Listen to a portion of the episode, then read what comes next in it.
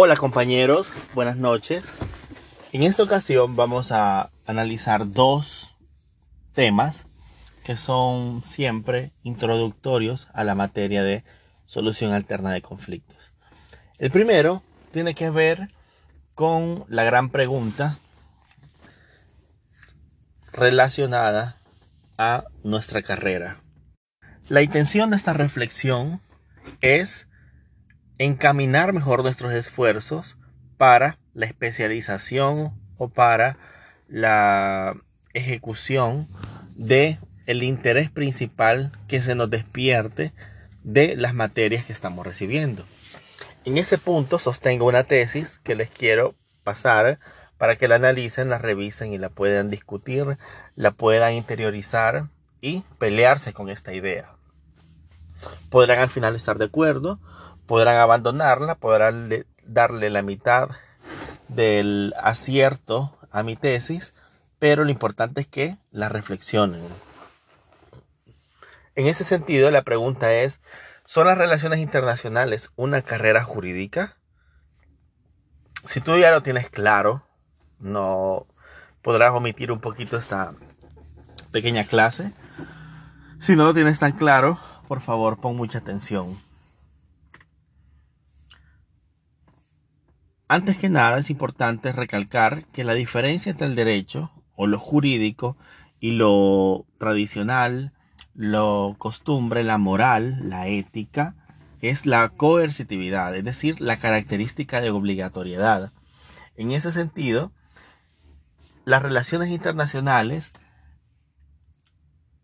observan y desarrollan muchísimos temas con la característica de la coercitividad u obligatoriedad entre las partes.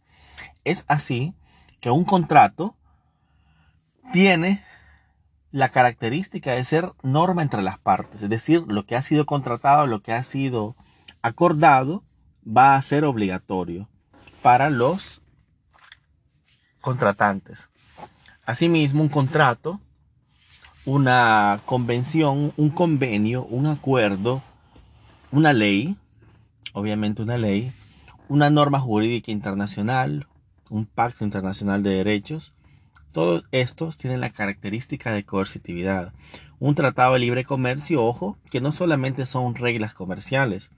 Estas reglas comerciales llevan en su potencia la coercitividad de una norma jurídica.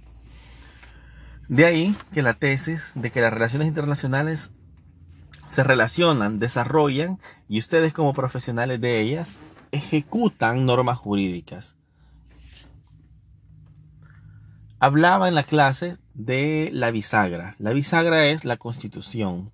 Para esta pequeña analogía, las relaciones internacionales se encargan ustedes como juristas, esta es la tesis, que ustedes son unos juristas, se encargan de analizar casos y analizar situaciones de constitución para arriba inclusive la Constitución. Es decir, ustedes ven materia de derecho constitucional y también son especialistas en derechos humanos, derecho internacional humanitario, derecho internacional privado, internacional público, finanzas, eh, aduanas, etc.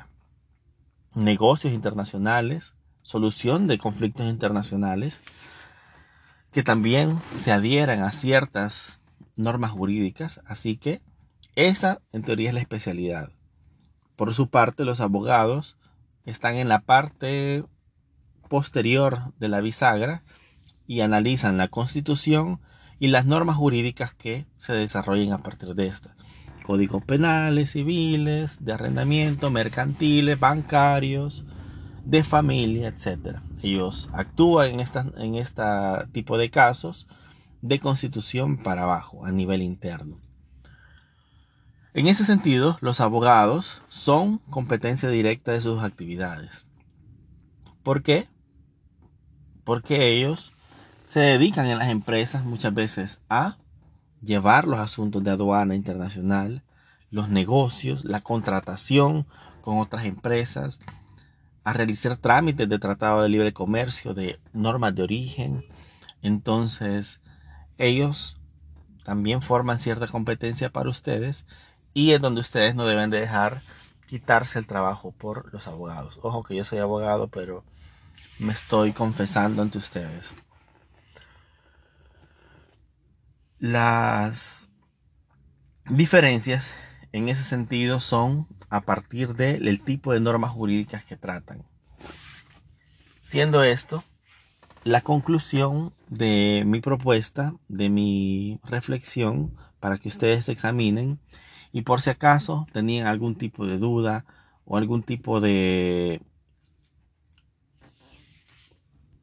desaveniencia con el derecho de lo jurídico, les notifico, señores y señoras, señores y señoritas, que son o se están preparando para ser juristas.